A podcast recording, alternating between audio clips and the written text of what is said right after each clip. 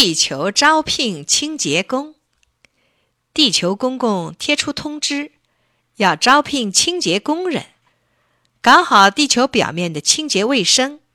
大家都抢着报名。地球公公说：“别急，我这次招收的清洁工必须是有一定专长的。你们先讲讲自己能干些什么吧。”海鸥是第一个到报名处报名的，自然有他先说。他说。我能把人们乘船时扔到海里的面包皮、剩菜、死鱼什么的都吃掉。我做海面的清洁工最合适。鲫鱼接着说：“我最适合做河里的清洁工。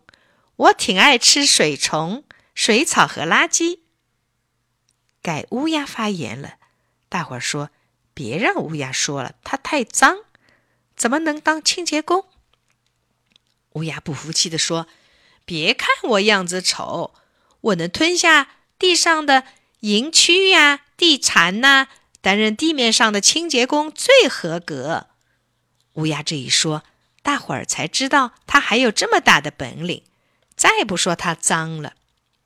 秃鹫从远方飞来说：“我能吃掉草原上的腐尸烂肉，造草原上的清洁工最合适。”秃鹫刚说完，就听到墙角里有一种低微的声音。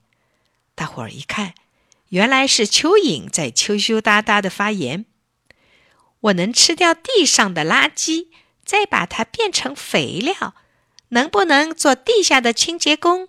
请大家评评。”榆树也开枪了：“我能做空气的清洁工，我会吸掉空气中的。”碳层和有毒的二氧化硫气体，呼出氧气供人们呼吸。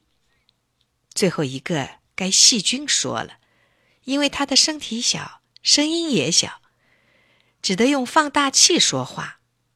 他说：“我会分解动物和植物的遗体，使它们融化在土壤中。我要是停止了工作，大地上就会堆起好多好多的尸体。”地球公公听完了每个报名者的发言，心里很高兴。他笑着说：“哈哈，你们能做那么多清洁工作，有那么多不同的本领，太好了！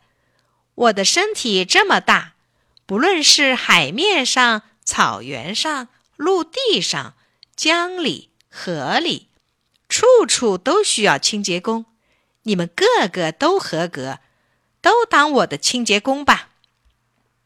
所有来报名的都被地球公公录取了。